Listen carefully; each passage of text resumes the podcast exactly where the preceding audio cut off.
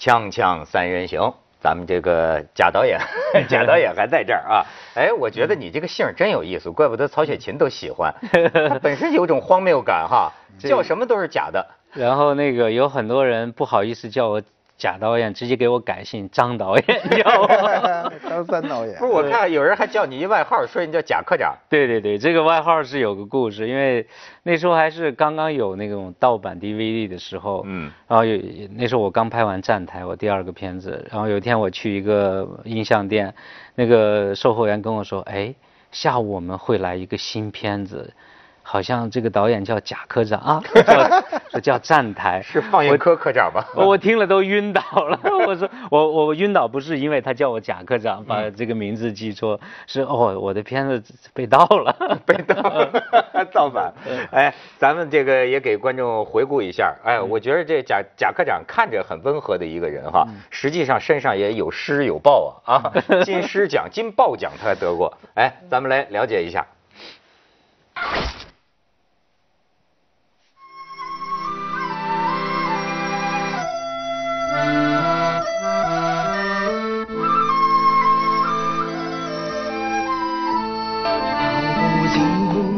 热恋诉不完人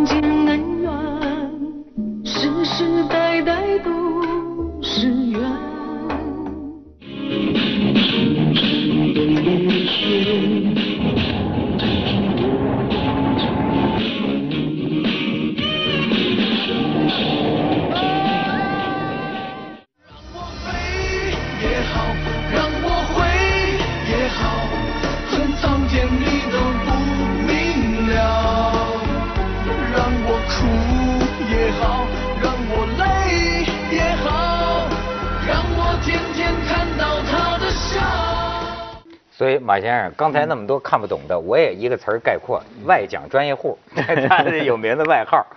哎，我觉得这个因为这个贾导，我得必须说，就是我有的片子并没有看过，但是我觉得西方人给你个荣誉，他肯定不是白给的。嗯，所以我觉得我还是对很多坚守艺术的人呢表示一种尊重，因为我我从小不是从小年轻的时候啊，我们是做编剧的编辑。嗯嗯。在出版社，所以接触了大量的作家。那时候作家呢，写电影剧本的是单独一种作家。嗯，在我年轻的时候，写小说的人的地位远远高于写电影的人。为什么呢？是因为电影都是由小说改编的。嗯啊，重要的电影，你所知道的重那那个年月最重要的电影，都是小说在前，电影在后。什么红高粱之类的。呃，红高粱呢，那那都是最尾声了。就是你比如红颜红日红旗谱什么，就是这这类的。那么。呃，今天的人呢，因为文学的训练是一个非常苦的训练。我们年轻的时候拿一个小说，那是其乐无比的一件事儿，因为看不到东西。今天呢，你让他们翻过头读世界级的名著，哈，没有人再读了，就连《红楼梦》都没有人读了，那就更没有人去读西方的各各各各种。就我们年轻时候的那种著作，我们年轻的时候人都没有文化，就是比如像我这样，就上到小学四年级就离开学校了。但是我们那个。街头啊，胡同口所有的站着的男孩子在一起谈的全是世界名著。嗯，这事儿很奇怪，啊，他谈的全是有定论的世界名著。我们这个不用说，十年以后你再翻过头看今天的票房，无论造成多高的一个一个一个票房，但对内容是没有意义的，这就很可怕。嗯，对。但是就说这个时代，呃，让人不知道说什么好。但是你说的那个街头谈世界名著，是不是也不是一个正常的社会？呃，它不正常的社会，它但是是人类共同的一个精神高层次的一个阶呃追求。我们现在的这个电影呢，就恕我直言，我们现在就是比较卖座的片子都是。浅层次，我别说低层次，它不是不太好听，就浅层次的一个追求。我跟你说，马先生，这话这事儿你不能跟中国人聊，你要跟现在俄罗斯人聊有共鸣。啊，我就最近那个阿列克谢耶维奇不是得那个诺贝尔文学奖吗？然后我就看两段，他就讲，他就讲，就前苏联解体一直到俄罗斯啊，就是他采访很多俄罗斯人，还有俄罗斯人说这话，中国人完全简直不能明白。俄罗斯人就就是说现在这个社会变成这个样子哈，就说我们俄罗斯人啊。总要有个崇高的东西去向往，如果没有一个崇高的东西去向往，活着还有什么意思？什么说是是说受苦，受苦灵魂才有空间啊！对，我天哪！对我现在说的就是要说这个问题。我们是把灵魂丢掉的，我们是把理想丢掉的。理想是个貌似没用的东西。世界之所以有今天，是因为早期人类有理想。我们没有理想，我们的文学的表达，从呃从最早的《诗经》开始，到唐诗宋词元曲、明清小说，它都有极复杂的文学表达。然后到我们这一代人没了。剩下全是下来隔着你。对，我觉得这这个就马洋刚才说到了那个《红楼梦》的问题，就是说从电影的角度来说，这些年电影它一直就是所谓适应市场，在追求一个什么样的叙事方法呢？就是要有高效率的叙事，就一个情节接一个情节，一环扣一环，一一一个动一个动作导致另一个动作，嗯，就是要高效率。这个高效率背后它过滤掉是什么呢？是实体的生活感受。你比如说《红楼梦》。一桌子饭，人家能写两张纸，那是生活的乐趣啊！写那个写写写个衣服，写个袖边儿，也可以写那么多。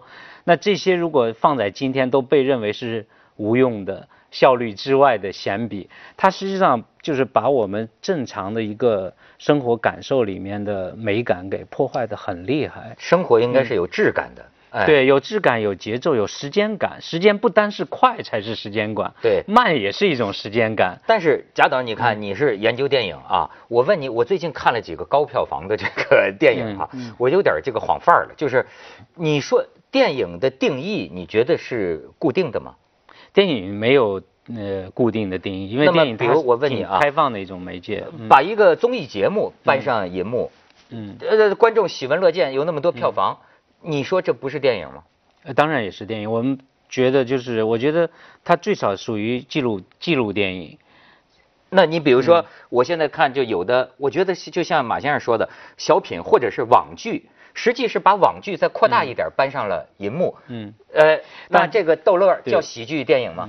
但是这里面就有一点，就是说，呃，实际上就是说你。作为一种多样性，这些电影的存在那是有合理性的。你不能说这些电影不是电影，嗯。但问题就是说，它的思维模式，还有它的，特别是电影，它是有一种语言的。这个语言就是电影语言。那可能很多电影它不是用电影语言在创作，它可能是戏剧性的，可能是小品式的。但电影比较可惜的不是说多了这些综艺电影，而是说丢了过去的那些就是。按照那个电影语言的独特的思路来创作的有电影性的电影，所以就是电影，我觉得不在于说是多了很多新鲜玩意儿，而在于就像马先生前面说的，我们很多没有守住，就是真正属于电影的独特的，只有电影视听才能产生的那种电影。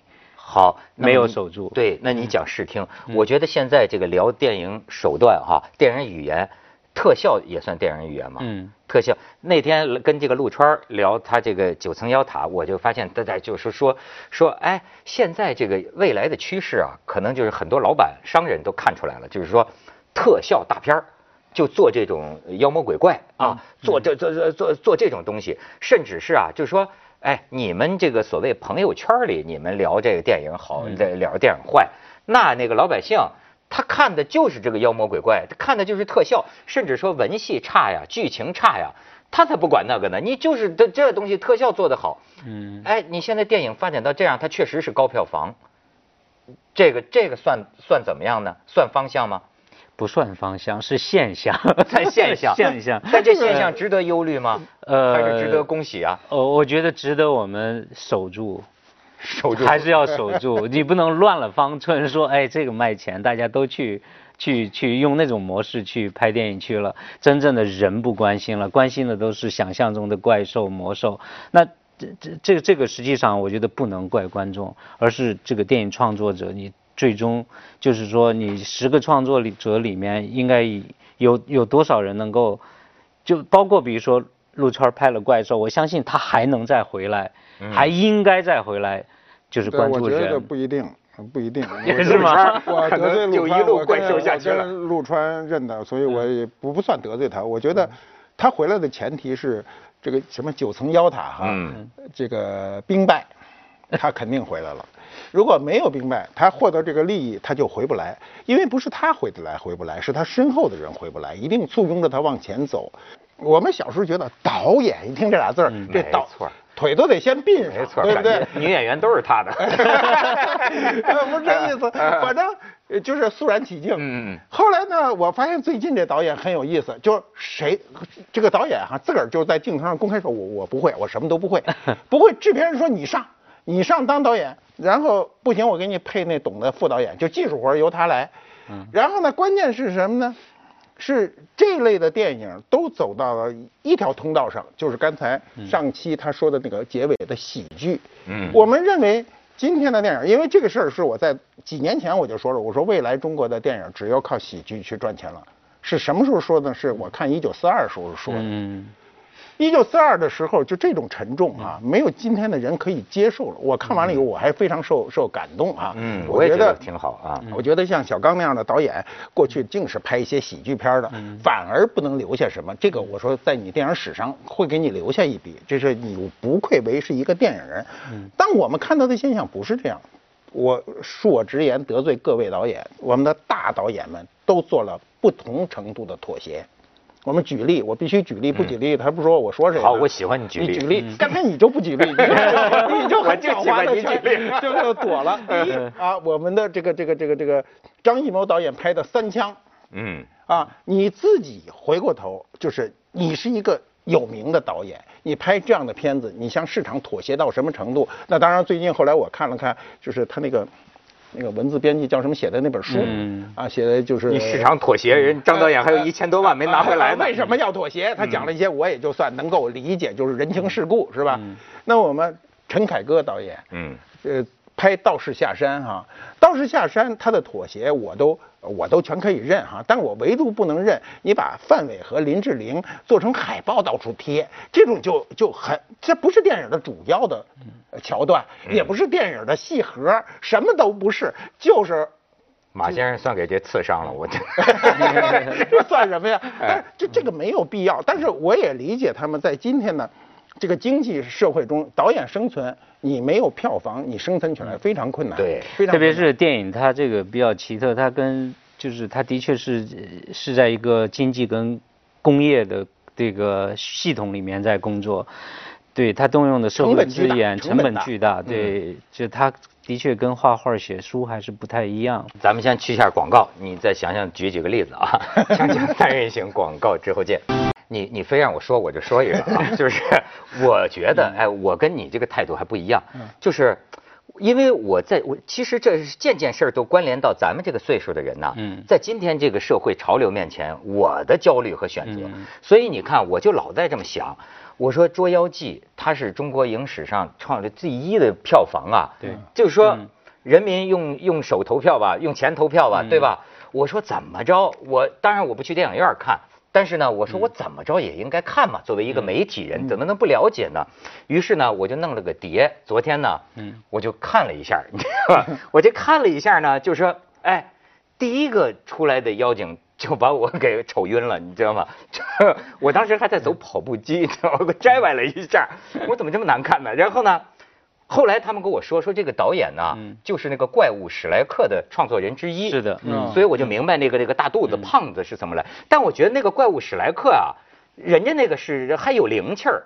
他这个捉妖记里边这个妖怪啊，怎么让我觉得他这个除了他不光是丑鳖，我觉得还是蠢鳖，就是这么一种呃样子。哎，这就不管了。可是你知道？我就哎，这很能反映我们现在的这种这种焦虑哈。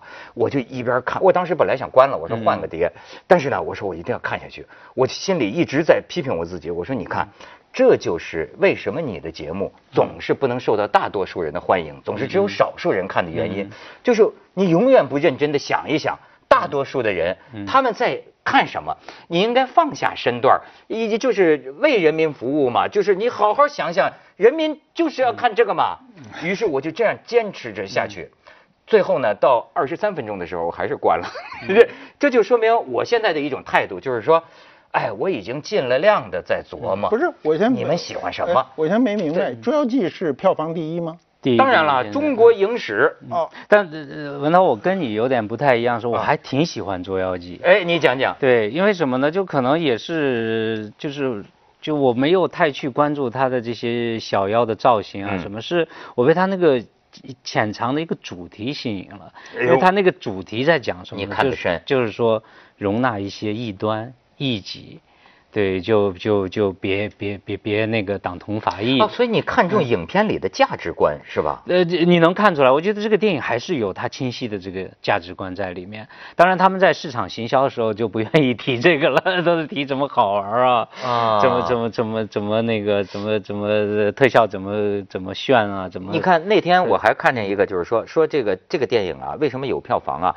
大人带着小孩去，小孩带着大人去，这呃而且那而且那天。陆陆川跟我谈，哎，现在现在的导演你知道吗？都在爱谈票房，你都陆春给我谈一个概念，我觉得正好我想请教一下你，就是说啊，哎，你们那些批评的人都是我们的这些朋友圈嗯，在真正呃电影民主的时代，是吧？所谓的这个精精英一张票也六十块钱，大众一张票也六十块钱，这个时候你马上可以看出来，你们那点意见算什么啊？然后就是说。哎，甚至于说北上广你都不能这么聊，票房为什么这么高？他反复给我提一个词儿，说二三线观众，说你能知道二三线观众他们在电影里需要的是什么，爱看的是什么？我二三线城市，嗯，我一想你这个汾阳小子哎，你就是很了解二三线啊，我太了解了。对啊，嗯，二三线的群众他们喜欢看什么东西呢？喜欢喜欢看。就是流行的，这个流行可能是从大城市流行过来的，喜欢分享这个文文化的事件，就是比如说发生在，比如说这个全国都在谈论这个电影，如果这个电影还没在我的小城市放，我会觉得脱节了。当这个电影哎来到我这个城市的时候，我会很欢迎，因为我觉得我分享了这个。不能说是全球化嘛，最起码是全国化的这个这个这个娱乐。但我觉得有一点就是，实际上对于这个这个就是所谓，比如说用票来投票这个事情啊，说这个电影有几十亿人看，然后实际上我我我记得我认识一个法国导演，他说的特别幽默，他说你以为你人多吗？你以为你因为法国是那个电影是按那个入场人次，说这个电影有十万人入场，那个有一百万或者一千万人入场。他说你那一千万人是一个人，同一种类型的人。哦，我这十万人是每一个独立的大脑，所以你的人太少了，我的人太多了。我觉得他讲的非常好，他就是说有时候我们会觉得人数众多，它代表某种。认定代表某种某种质量的认可，实际上你换一个思路来说呢，他可能是一个，你也不能批评他，但是你那个导演说很好，他们是一类人，但是可能我这个十万人是十万个独立的心。心灵和十万个独立的大脑，对我说你这个真会开导自己啊！哎，这怎么样？嗯，马先生又想出几个例子？不是，对，举举举例子，就是因为举例子是一个很能说明问题的事儿。但是举例子呢，我们中国有一个很大的问题叫人情世故嘛。嗯，对。所以你你像我现在就不能点名道姓的说任何导演，嗯，那马上就炸了锅了。就一，但是他跟我那个，我这个上电影学院，我学的是电影评论，电影评论。就我老想评一下，最后就觉得住嘴，住嘴，否则又是那个轩然大波。对对对，你这个行行业，大家都认为你对他的一个评价呢，呃，至少要涉及到两个层面考虑，第一是人格，第二是利益。嗯。可是你一说，他就涉及到这两个。嗯。所以呢，就你比如，就我说你你作为有价值的导演，我们先说有价值的导演啊。这个价值你可以自我去理解，你觉得你有商业价值也行，你有人生价值也行，但你一定要有有为有守，是吧？有作为很容易，有守住有操守就很难。守不住呢，就变成我们这种状况，就是呃这种呃，就所谓的喜剧电影，我还真的不大认为它是喜剧电影。比如那个前日子那个那个《煎饼侠》特热的时候哈，就是因为我没我没时间去嘛。我就在后来等他那个在那个优酷上能播的时候，我就看。我确实跟你那个态度一样，就我得忍着把它看完哈。我我大概也就看了不到二十分钟，就或者学习的态度啊。对对对，我觉得我们就是我们要知道我们怎么去落伍了嘛。所以就是跟市场怎么不格格不入哈？我要应该知道，我还是本着这个态度去看的。后来我觉得，就是说句实在话，就不如睡觉有价值，我就我就给我就给关了。关了我，但是我不，我并不是说这个煎饼侠就对那这下面那一代人嗯没有价值，他们可能对他们是有价值的，对他们对人生是不是有理解啊或什么，我不是很清楚。所以我也不做更更深的去评判这个电影。这个电影呢，现在能说呢，我们显得比较厚道呢，是因为这个电影已经下线了，我们说起来就比较厚道。你看电影上线的时候，我都不说，嗯，因为上线的时候你只要说也是说好话，对吧？为什么呢？就是你要如果人家正在。上线的时候，你拼命的说人家坏话，你又是有一定的话语权的人，你说出来会影响很多人不去看，那就不好。也许会影响更多的人去看。那那就但但我但愿是这个效果。嗯。所以我们今天呢，在公共媒体，就哪怕是你就是中国最好的聊天节目里，能够彻底的敞开心扉，也没那么容易。例子不够多。那贾导演，你就说。这个，我现在老有一种有一种错的时错时代了的那种感觉啊。嗯。你看当年呢，我们老在说，就说为人民服务，对吧？这延安文艺座谈会的这个这个这个精神是吧？那个时候呢，讲究文艺为人民服务，但是那个时候是一种统一意志，是一种政治下的一种统一意志，全国就八个样板戏，所以我们真的也爱看，好像也爱看那些东西。但是后来，你看到了八十年代，出现了一个什么情况啊？就是说。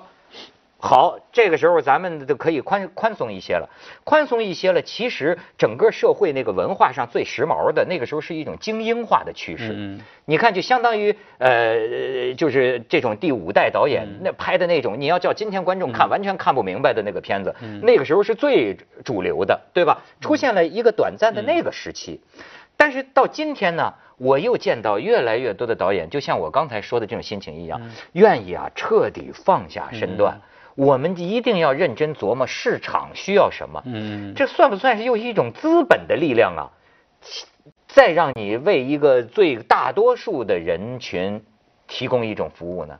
我觉得不是资本在改变我们，是是是是这个行业自身，就是说，这个人自身他。就是放弃了过去的那个拍电影的初衷，对资本他不会工作做的那么细，说拍拍你的肩膀，说你一定要拍什么样的影片。那比如说，嗯，八十年代的时候，我觉得整个整个那个阶段，就是当然娱乐也模式模式也比较少，但是整个那个阶段，他拥有的那个人们的人们还在一个系统性的阅读跟。思维模式里面，那今天这个碎片化的确是冲击非常厉害。你知道，我有一个可能是错觉哈，我一直不太明白。比如说，即使像八十年代啊，假如说啊，像是有些个片子啊，呃，张艺谋的有些片子，那时候获奖的一些片子哈，呃，包括那个时候，你看流行的都是西方哲学。对啊，你像我，我我是七零年出生，八十年代是我十岁到二十岁的过程。我在我上中、初中、高中的时候，我追过什么呢？追过尼采。追过萨特，对。对，然后我读读路遥的小说，我读北岛的诗，对。对，那个时候，而且是从这个里面呢，我觉得能找到乐趣，它它不是枯燥的，就是我一直说阅读是非常的美的一个事情，哎，它一点都不枯燥。是，可是你听我说，我就在讲人民这个概念啊，即便是在那个时候，这个尼采这个东西好像是社会的主流，但是呢，哎，大上亿的农民工、工人、农民。我们的父母，他们可能根本没有知道这些，也看不懂这些，而且，但是那个时候他们想看什么，是不是实际上是被忽视了？然后呢，就哎，就跟五四运动时候一样，你觉得这学生们闹的事儿好像是这个社会主流，实际上当时的大多数几亿农民，他们可能根本就不知道国家发生了什么事。但是到了今天，所谓市场的情况下，嗯，哎，是不是开始真的就是琢磨到，就说所谓二三线城市？这些最基本的群众，可以说文化程度不高的这个群众，他们爱看一些比较浅显的、呃比较活蹦乱跳的呃东西，然后是市场开始向他们提供一些产品满足了呢？呃，我不尽然。你讲讲你的。我我觉得还是不尽然，因为你要去理解那么大一个群体是非常困难的一个事情，而且那么大一个群体，实际上他们。就所需要分享的不一定是说，就是怎么说呢？就是电影它不是一个按摩工作，说我要直接的要洗脚行业，对，要直接的要按到你的肩膀。对他分享的还是一个公共性的话题。这个公共性的话题，你比如说你关注到，比如说天注定，关注到这个暴力的问题，我觉得它就是一个公共性的话题。这个公共话题就是我们我们坐在这个这个生活的过得看起来很很好的人会面临这个问题，但是那个群体他也会面临这个问题。我觉得就是就是人们在看电影的时候，还是要找这个公共性。对，就是说你制作电影的时候，它之所以能够大众化，还是因为这个话题公共性，而不是说那个趣味的群体化。说这个趣味究竟是是大众的趣味，还是精英的趣味？精英的精英的思路里面也有很多东西具有公共性，对，而且大部分是具有公共性的，因为他在观察的是整个社会，而不单是说这个这个群体自身的需要。